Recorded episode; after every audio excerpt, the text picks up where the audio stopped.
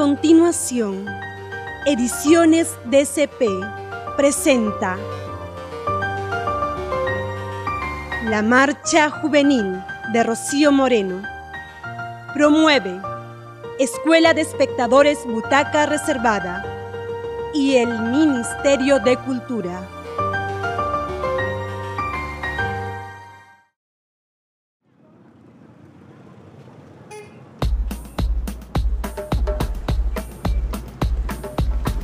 Sentados cómodamente en una banca de la hermosa Plaza Cela de la heroica ciudad de Tacna, dos jóvenes comunes y corrientes observan sus celulares, distraídos de lo que acontece a su alrededor, sin ver que una mujer esbelta, de edad indescifrable, se le aproxima mirándolos fijamente.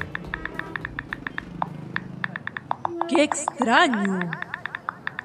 Esto de la tecnología es realmente extraño. Las personas de hoy se reúnen y no se comunican. No hablan, solo están mirando su celular. Eso sí, uno frente al otro. Pero... ni se miran. ¿No se supone que la tecnología es para facilitar las cosas?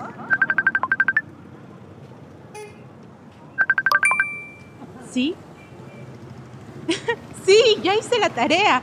Estaba fácil. En internet está toda la información. Más fácil, imposible. Además, no es tan importante. El pasado no importa. Importa solo el presente. Y aquí, en mi celular, está toda la información del mundo. Qué manera tan extraña de pensar. ¿Cómo que el pasado no importa? El pasado es muy importante. De eso depende el presente y el futuro. Además, dicen por ahí que somos un país sin memoria. ¿Y para qué necesito conocer la historia? Si todo está aquí, en mi celular. Celularito, chao. Le diré a Daniel que te pase toda la información. ¿Un país sin memoria? Eso no es justo. Por favor, ¿puedes dejar ese celular y ponerme un poco de atención? Te estoy escuchando. Hago varias cosas a la vez. Ya, lo tengo. Pero ¿cómo no se me ocurrió antes? ¡Qué gran idea! Puedes utilizar tu celular para conocer la historia. ¿Ah? Ah, sí. Está bien. Está bien. Puedes guardar tu celular. Puedes apagar tu celular. Me recuerdas a mis profesores. Siempre dicen eso. Ay, y mi mamá también dice lo mismo. Todos los adultos dicen lo mismo. Pero yo no dije eso.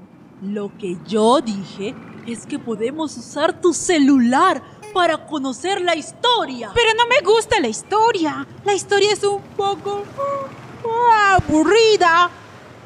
En realidad, la historia no es aburrida. Todo depende de cómo te la contaron.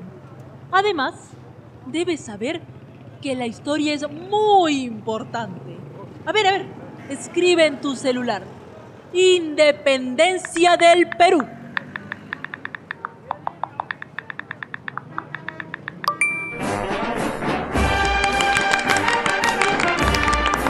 ¡Viva la independencia! ¡Ey! ¡Ey! ¿Por qué tanto ruido? Baja el volumen de tu celular. ¡Viva la independencia! ¡Viva! ¿Qué estás mirando? No, no entiendo por qué están tan felices. Están celebrando ¿Celebrando qué? la independencia del Perú. ¡Ah! La independencia del Perú es en que Che San Martín dice.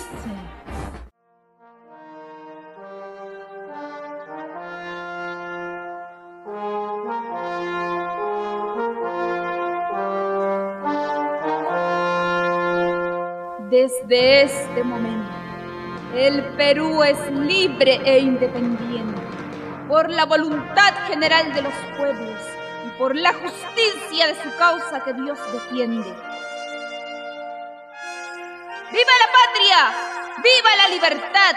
¡Viva la independencia! Pero no entiendo, no entiendo exactamente qué es la independencia y por qué es tan importante. Te lo explicaré de una manera simple. La independencia significa libertad.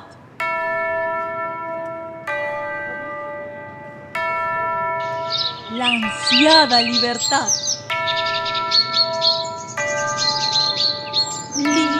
¿Libertad? No entiendo. No entiendo, no entiendo. No saben decir otra cosa. A ver, díganme, ¿qué saben de la historia de su país? Es que todo esto es muy complicado.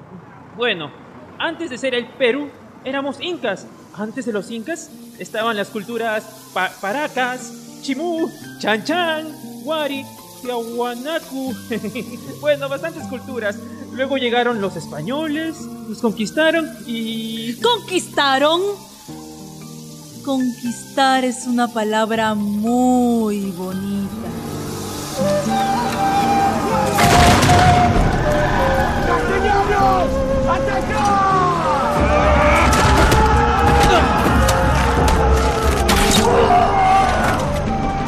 No fue una conquista, un saqueo, una masacre, un genocidio. ¿Genocidio? Sí, un genocidio. Miles y millones de indios. La gente no lo dice en voz alta lo suficiente. Pero fue un genocidio terrible.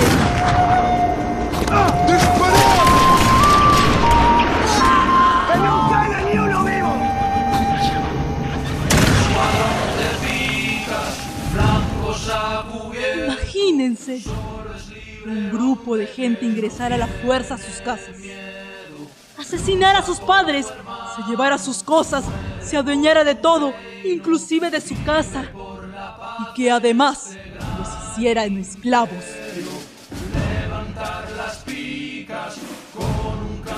¿Lo pueden imaginar? Entonces, ¿la corona española se adueñó a la fuerza del imperio incaico? Entonces, la independencia significa recuperar nuestra libertad.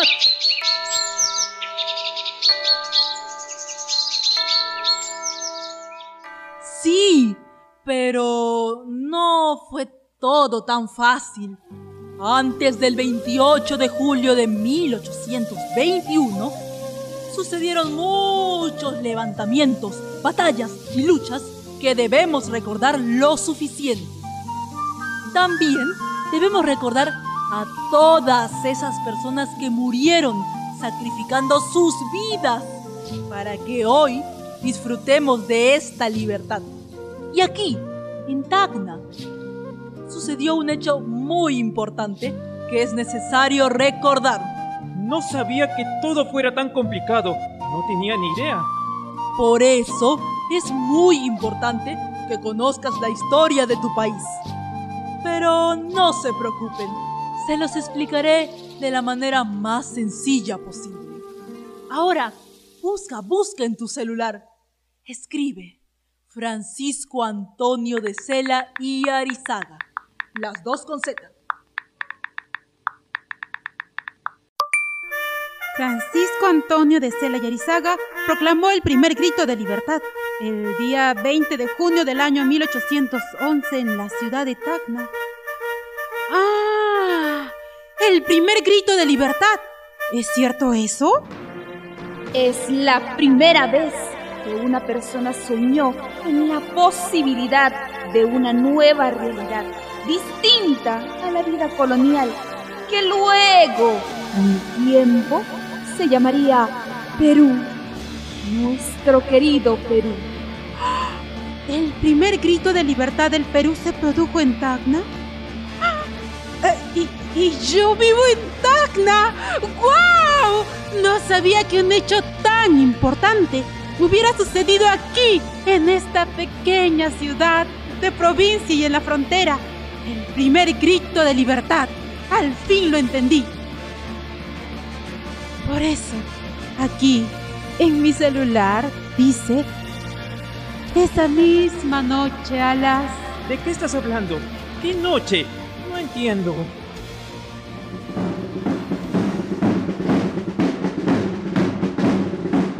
De la noche histórica del 20 de junio de 1811.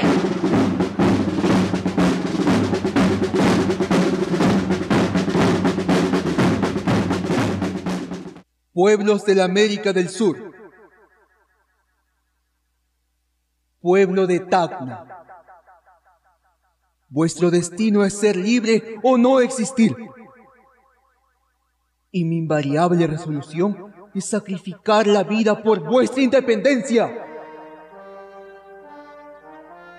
Eso es lo que ha publicado el doctor Castelli en su proclama para los pueblos del Bajo Perú, con fecha 13 de junio último. Por eso, compatriotas, esta noche histórica del 20 de junio es nuestro deber y destino ser libres o morir por la patria, si fuese necesario. ¿Cuál es su respuesta? ¡Morir por la patria! José Rosara, tú y tus hombres atacarán primero el cuartel de caballería, como está planificado. Tomado ese cuartel, rápidamente bajarán al cuartel de infantería, donde los estaremos esperando parapetados en la noche, para asaltar el cuartel. A mi orden, ¿entendido? Ahora, a sus puestos.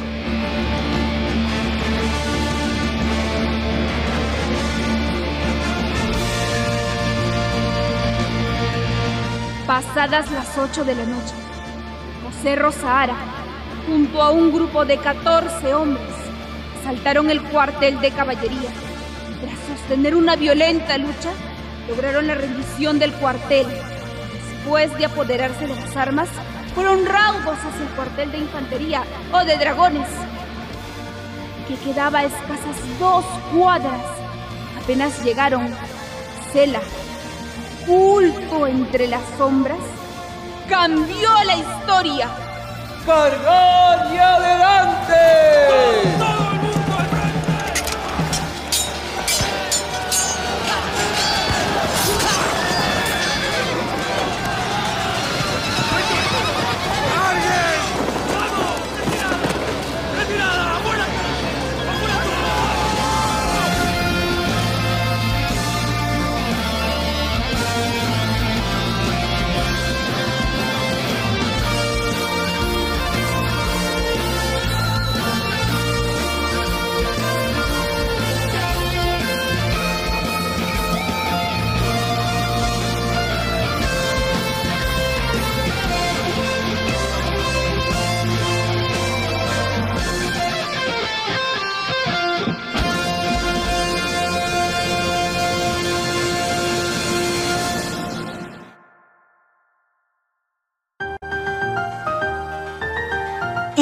Ediciones DCP ha presentado La Marcha Juvenil de Rocío Moreno.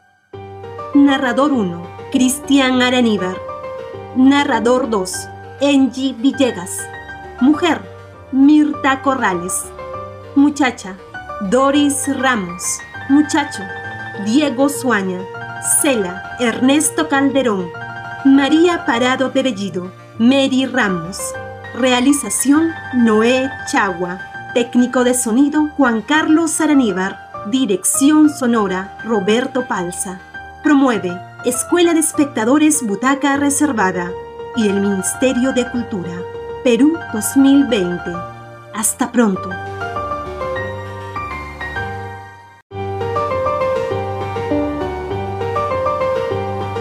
A continuación, Ediciones DCP presenta La Marcha Juvenil de Rocío Moreno. Promueve Escuela de Espectadores Butaca Reservada y el Ministerio de Cultura.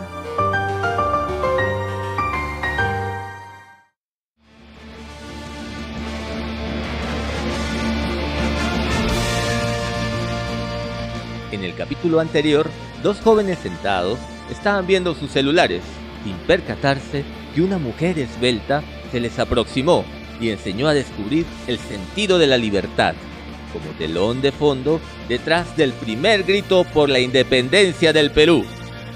Esa misma noche a las... ¿De qué estás hablando? ¿Qué noche? No entiendo.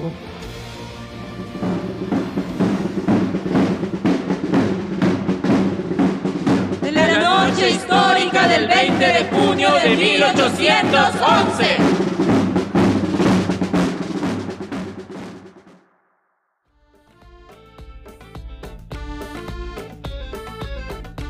Ya, apúrate. Hay que hacer la tarea. Resumiendo.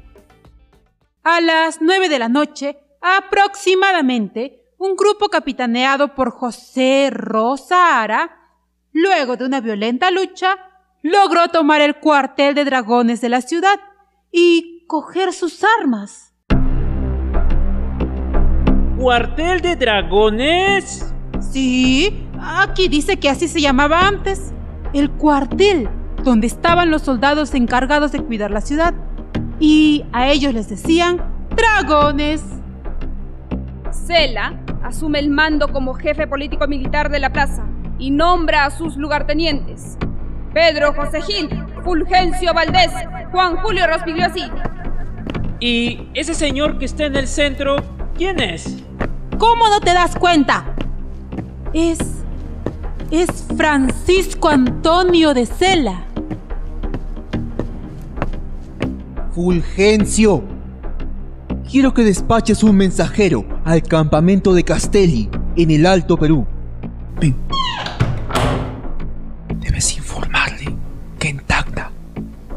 Lanzado el grito de libertad en la retaguardia de los chapetones. Tengo que escribir cartas a Rica, Moquegua y Arequipa para que continúen con lo pactado y podamos atacar por dos frentes al ejército del general Goyeneche desde el Alto y el Bajo Perú. Ayudante mayor, cuide de castigar a cualquiera que se oponga a esta revolución. Y ordeno que envíe propios a los valles de Sama, Locumba e Ilabaya para reclutar nueva tropa. Decreto la reorganización del regimiento de dragones de Tacna. Al mando de don Rafael Gavino de Barrios, en reemplazo del coronel Navarro. Dejamos instalada la comandancia de armas del nuevo gobierno. ¿Cómo que nuevo gobierno? ¿Y la independencia? No, la independencia no. Sí, no. Digo, se ha proclamado el primer grito de libertad.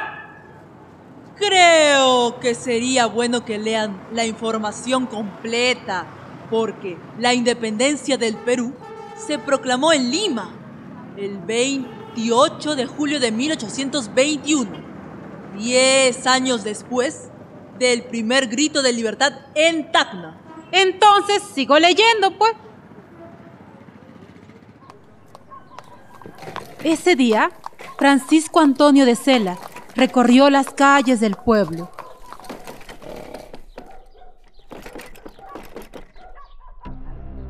Luego, retornó a casa y escribió una carta. A las 8 de la noche de hoy, nos hemos apoderado de ambos cuarteles y quedamos dueños de la plaza. El coronel Navarro se halla preso e incomunicado. El subdelegado Rivero ha fugado. Pero sabemos que se halla oculto en la casa del párroco.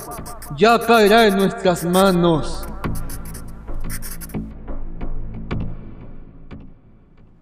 Pero aquí dice, al día siguiente, o sea, el 21 de junio de 1811, Cela recibe el apoyo de los caciques de los pueblos cercanos. No sé. Ahora, ¿qué pasa? ¿Qué es lo que no entiendes? ¿Qué es un cacique? Cacique es un líder indígena. Por ejemplo, fue cacique de Tacna don Toribio Ara. Lo sé, porque mi profesora vive en la urbanización José Rosa Ara. Pero yo quiero saber, ¿cuál es el final de la historia? No me gustan los detalles, quiero el final. Pues será mejor que seas un poco paciente. Hmm. Así podremos conocer mejor los detalles. ¿Detalles? ¿Para qué? Es mejor, como diría mi papá, directo al grano. Será mejor buscar en el... el... Rincón del Vago. No, no creo que eso sea lo mejor. Vayamos con calma. Entonces... Em, ¡Ya! ¡Lo tengo! Voy a buscar la información en YouTube. Maestro, YouTube lo sabe todo. ¡Wow!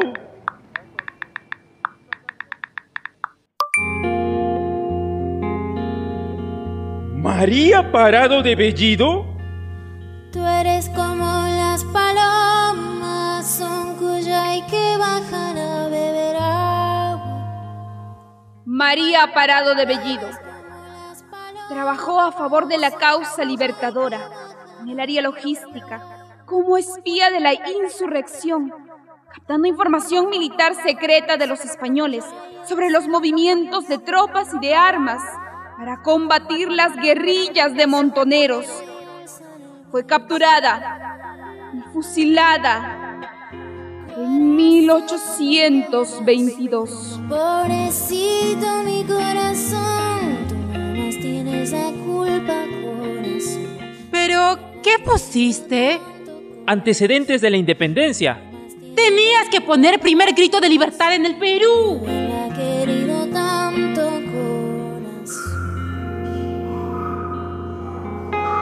¿Quiénes son tus cómplices? ¿Quién te financia? ¿Cuáles son tus planes? ¿Armas? ¿Escondites? ¡Habla! Y te perdonaremos la vida y la de tu familia. Si no... No, chicos, no miren eso. No estoy aquí para informar a ustedes, sino para sacrificarme por la causa de la libertad. ¡Disparad!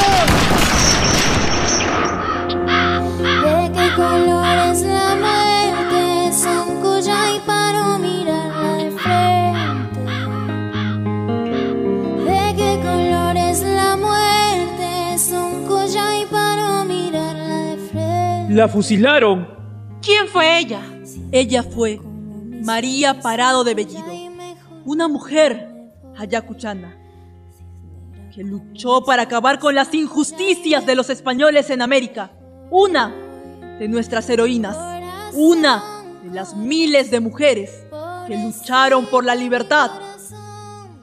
Yo no sabía que también las mujeres habían participado tan activamente y que incluso fueran fusiladas por defender sus ideales. Fueron muchas las mujeres que lucharon por la libertad de nuestra América. Micaela Bastidas, Tomasa Tito Condemaita, Bartolina Sisa, Juana Zurduy, Manuela Sáenz, Rosa Campuzano, María Natividad Siles de Antequera, compañera de vida de Francisco Antonio de Cela, y muchas otras más. Mujeres anónimas, indígenas, criollas y afrodescendientes que lucharon con sable en mano o como espías, curando a los heridos o organizando la tropa y muchas veces murieron, pobres y olvidadas, pese a que entregaron su vida por la causa de la libertad. Y, y ah, María Parado de- Bellido murió en 1822, pero la independencia ocurrió en 1821. La independencia fue proclamada en Lima en 1821, pero en realidad solo se logró la independencia total del Perú después de las cruentas batallas de Junín y Ayacucho, el año de 1824, fecha en que se cerró el último capítulo de la dominación española en toda Sudamérica. ¿Qué lees? Sobre Micaela Bastidas, la compañera de Tupac Amaru. A mí, personalmente, me hubiera gustado conocer a Micaela Bastidas, ponerme mis botas nuevas de cuero, montar a caballo y con mis trenzas al viento, ayudarla con espada en la mano, a luchar por la libertad. Esas mujeres valientes me inspiran. ¡Ay, mamita! ¡Viva Micaela Bastidas y Tupac Amaru! ¡Vivan! Ay, amiga, estábamos en, en 1811. Por eso no me gusta la historia. Prefiero las matemáticas. Las matemáticas son exactas. Uno más uno son dos y no hay más discusión. En cambio, con la historia, todo se complica. Lo que pasa es que los hechos pueden ser narrados desde distintos puntos de vista. El de los vencedores, los vencidos, las víctimas, los militares, los historiadores, las mujeres, desde el futuro, desde cualquier punto de vista. Pero Daniel, tú pusiste antecedentes de la independencia y de lo que estábamos hablando era sobre Cela. Aquí dice que Francisco Antonio de Cela, nacido en Lima, proclamó el primer grito de libertad. El 20 de junio de 1811. Pero, ¿quién fue realmente Francisco Antonio de Cela?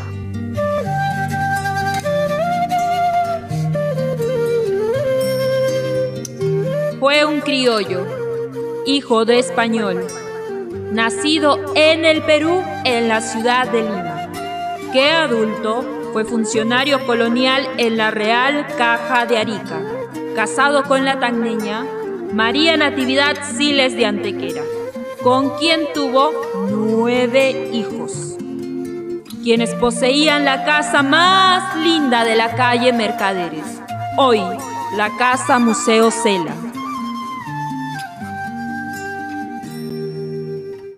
¡Nueve hijos! ¿Y vivía en la casa Cela? Mm, Pepe, pero, pero, pero, pero... No entiendo. ¿Qué es lo que no entiendes? Parece que la pasaba muy bien en su casa. De la calle Mercaderes, hoy Casa Museo Cela.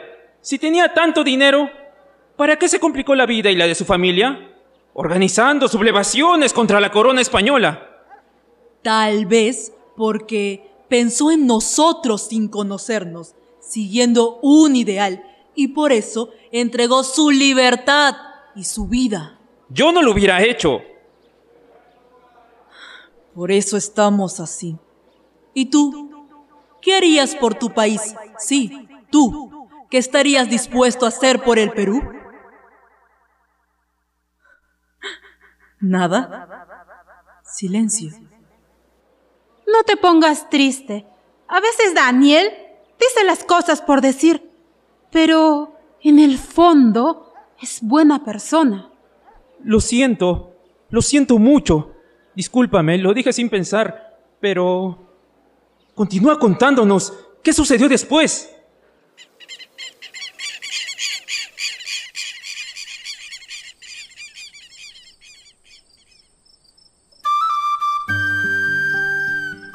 A las 8 de la noche de hoy, nos hemos apoderado de ambos cuarteles y quedamos dueños de la plaza. El coronel Navarro se halla preso e incomunicado. Dejamos instalada la comandancia de armas del nuevo gobierno. La madrugada cayó como un manto oscuro y silencioso sobre la pequeña ciudad colonial de San Pedro de Tanga, opacando la luna que miraba desconcertada. Un día tan especial como ese que por su fulgor libertario brillaría incandescente 200 años después. Silencio que por momentos se quebraba con los últimos gritos de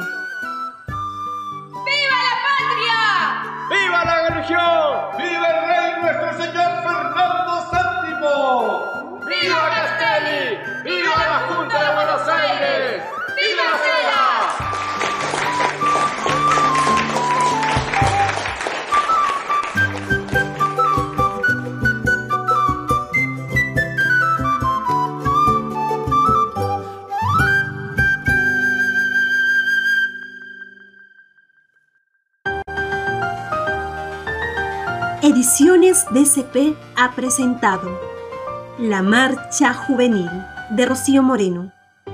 Narrador 1, Cristian Araníbar. Narrador 2, Angie Villegas. Mujer, Mirta Corrales.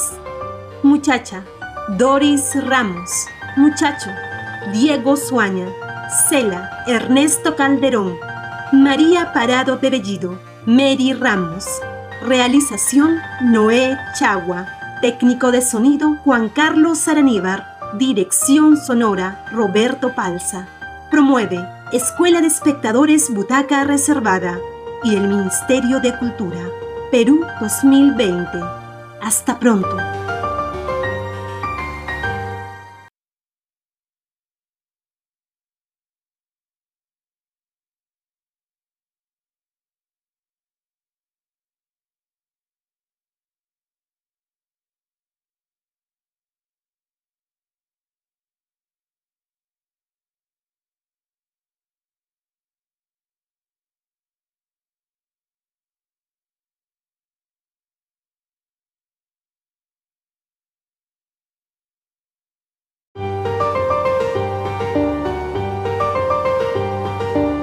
Continuación, Ediciones DCP presenta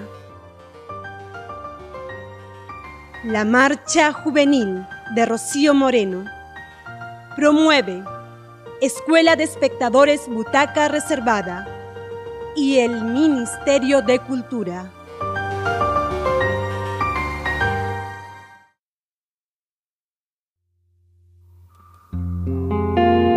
El capítulo anterior, una joven pareja de amigos, con el apoyo de una mujer misteriosa, están conociendo sobre los antecedentes de la independencia, entre las que se encuentran María Parado de Bellido y muchas otras mujeres más. ¿Cuáles son tus planes? ¡Armas! ¡Escondites! ¡Habla! Y te perdonaremos la vida y la de tu familia. No estoy aquí para informar a ustedes, sino para sacrificarme por la causa de la libertad. ¡Disparad! ¿De qué color es la muerte? Es un collar para mirarla de frente. Fueron muchas las mujeres que lucharon por la libertad de nuestra América. Micaela Bastidas, Tomasa Tito Condemaita, Bartolina Sisa, Juana Zurduy, Manuela Sáenz, Rosa Campuzano, María Natividad Siles de Antequera, compañera de vida de Francisco Antonio de Sela, y muchas otras más. Mujeres anónimas, indígenas, criollas y afrodescendientes que lucharon con sable en mano o como espías, curando a los heridos o organizando la tropa. Y muchas veces vieron pobres y olvidadas, pese a que entregaron su vida por la causa de la libertad.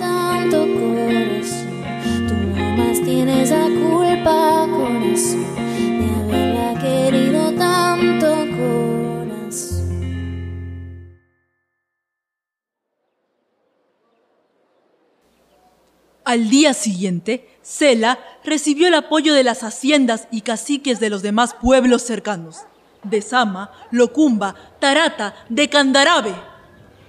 Sí, me lo imagino a Cela, con paso agotado, pero firme. Debe ser que está un poco preocupado por la reacción española, las tropas y las noticias. Pe- pero algo debe estar pasando. Se le ve angustiado.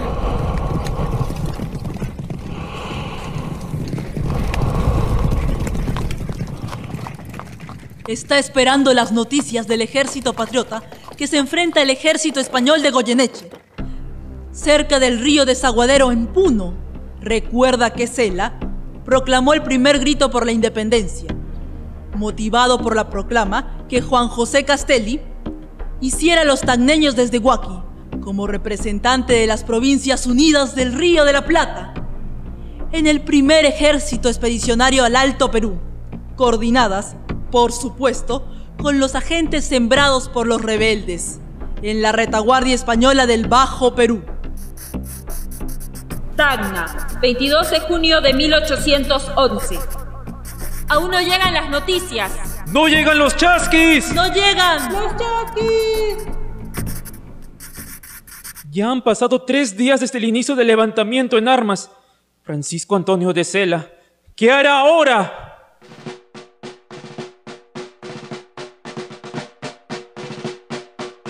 Buscaré que en Arica o en Arequipa nos apoye. Nombraré nuevas autoridades civiles.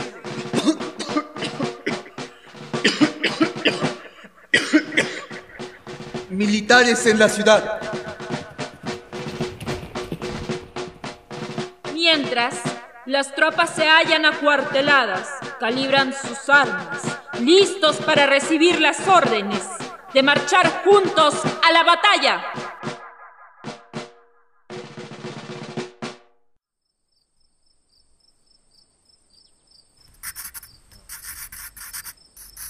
Termina el día escribiendo cartas, pero el cansancio empieza a afectarlo.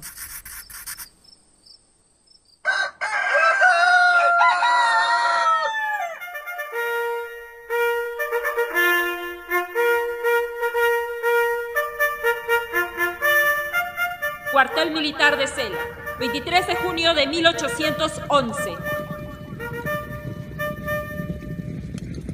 Abran paso, abran paso. Es Cela. Parece que hay gran expectativa entre todos los vecinos de Tacna. Pero a Cela se le nota muy preocupado. Además, se le ve demacrado.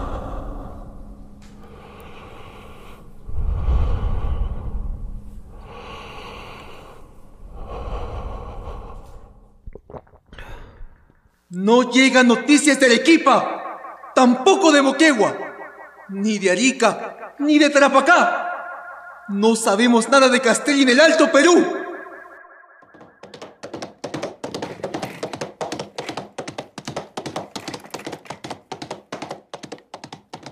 Ahora, ¿a dónde va?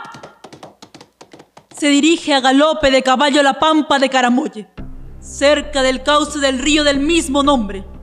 Se dirige a la pampa para pasar revista a las tropas, que suman en total más de mil hombres, que lo esperan sobre sus cabalgaduras, a pie, con espadas, arcabuces, pistolas, machetes, palos y arma blanca. La gente está muy contenta, con la moral en alto. ¡Viva la libertad! ¡Viva!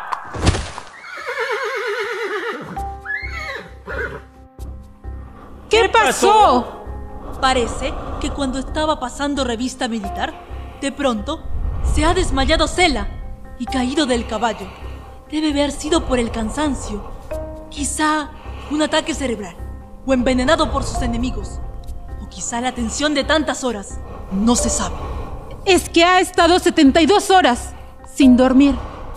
Ayudado por los oficiales, Cela se levantó, dio unos pasos, pero se volvió a caer. Pronto se reincorporó y renunció al mando. Se retiró del lugar hacia su casa. El levantamiento del prócer Cela se tambaleaba sin haber disparado una sola bala.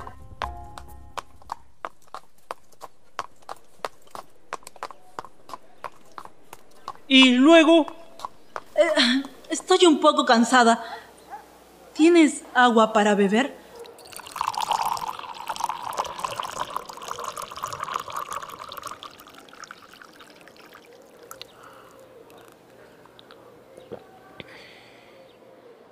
Busca la información en tu celular.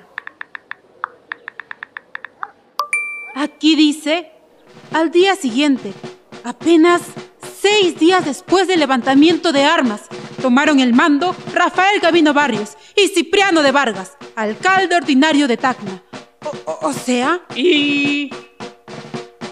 Como una estocada final, el 26 de junio llegó la amarga noticia que derrumbó la rebelión de Tacna.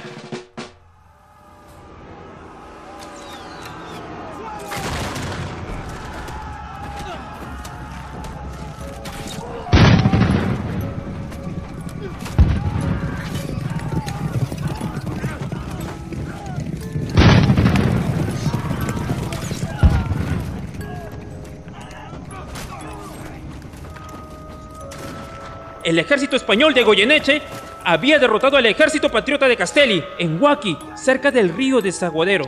¡No puede ser! Castelli no, no puede ser derrotado en Huaki. Entonces, no. E, e, eso no puede ser. ¿Cuándo ocurrió esa desgracia? El 20 de junio. El mismo día que Sela había proclamado el primer grito de libertad en Tacna. La rebelión está condenada sin un apoyo externo. Pero, ¿el mismo día? ¿Cómo fue eso? ¿Que no se enteró? Recuerda que este hecho sucedió en 1811, una época donde no eran fáciles las comunicaciones como ahora. Imagínate, sin energía eléctrica, sin internet, sin celular. Por eso, las noticias demoraban semanas y a veces meses en llegar. Es cierto, qué mala suerte. Pronto, los realistas españoles retornaron desde Arica y el subdelegado Rivero, enterado de la derrota de Huaki, con ayuda de un traidor, tomó preso a Cela en su casa. El temor se apoderó del pueblo de Tacna, temiendo lo peor de la represión española contra todos los sublevados. Conociendo los antecedentes horrorosos de la represión contra Tupac Amaru, de Tupac Katari y las sublevaciones en el Alto Perú, Encarcelado en Tacna, Cela fue enjuiciado con rapidez y sentenciado a la pena de muerte. ¡No! ¡A la pena de muerte no! Tranquila. Aquí dice que años después, en Lima, se le cambió la pena de muerte por el destierro al castillo de Chagres en Panamá. Desterrado, echado de su país, encarcelado y tan lejos. Aquí dice que no se sabe la fecha exacta de su muerte, pero fue cercana al año 1821. Murió en la cárcel junto a su hijo, José Francisco de 11 o 12 años aproximadamente. Murió su hijito. Qué pena. Estoy segura que la historia hubiera sido diferente si Cela no hubiera muerto en la cárcel de Chagres. Si por lo menos hubiera visto concluida su obra y proclamada la independencia. Seguramente hubiera sido liberado y habría podido ver a su familia y a su país libre y disfrutar de la libertad que él nos heredó. Y seguramente Cela hubiese luchado hasta morir si aquel mediodía del 23 de junio de 1811 no se hubiera enfermado y caído de su caballo. Qué raro y azaroso son el destino y la fatalidad. La historia hubiera sido diferente Tal vez la independencia del Perú hubiera sido antes. Eso nunca lo sabremos. Tal vez tú nos puedas decir. ¿Dónde está la mujer? ¿Se fue? ¿Quién era? Estaba aquí.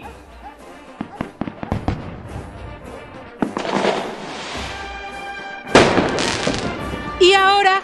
¿Qué pasa? ¿Qué estamos celebrando?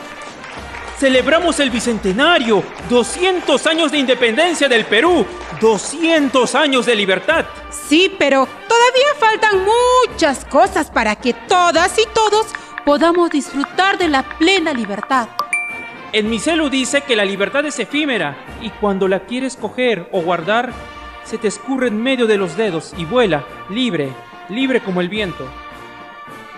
Gracias a Cela gracias a las mujeres y hombres que dieron su vida por la independencia. ¡Viva la patria! ¡Viva la libertad! ¡Viva la independencia! Qué extraño. ¿Quién era esa mujer que nos ayudó a descubrir el sentido de nuestra independencia y el de la ansiada libertad? ¿Y por qué? Aunque casi sin conocerla, me parecía tan cercana. ¿Sabes? Ella me ha hecho pensar en lo importante que es este momento. Ah, estoy muy contenta. Tengo la suerte de estar viviendo uno de los hechos más importantes de la historia de mi país. Viviendo los 200 años de la independencia del Perú. ¡Qué bacán! Tienes razón. Tenemos suerte de haber nacido en un país libre. ¿Te imaginas cómo será cuando se celebren los 300 años de independencia? Ya no estaremos. ¡Buah! Tal vez tus tatara, tatara, tatara nietos lo viva. ¿Quién sabe? ¡Mira! ¡Ahí va ella! ¡Es la banderada! ¡Viva la patria! ¡Viva la libertad! ¡Viva la independencia!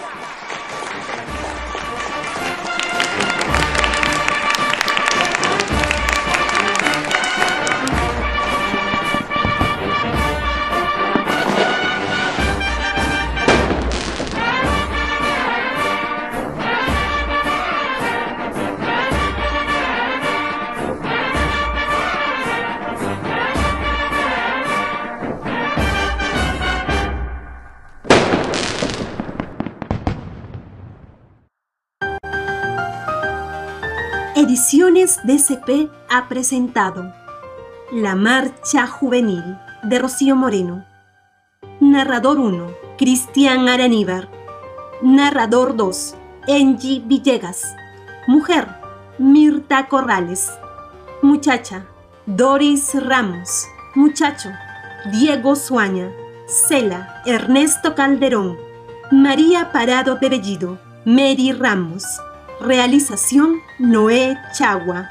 Técnico de sonido Juan Carlos Araníbar. Dirección sonora Roberto Palza. Promueve Escuela de Espectadores Butaca Reservada y el Ministerio de Cultura. Perú 2020. Hasta pronto.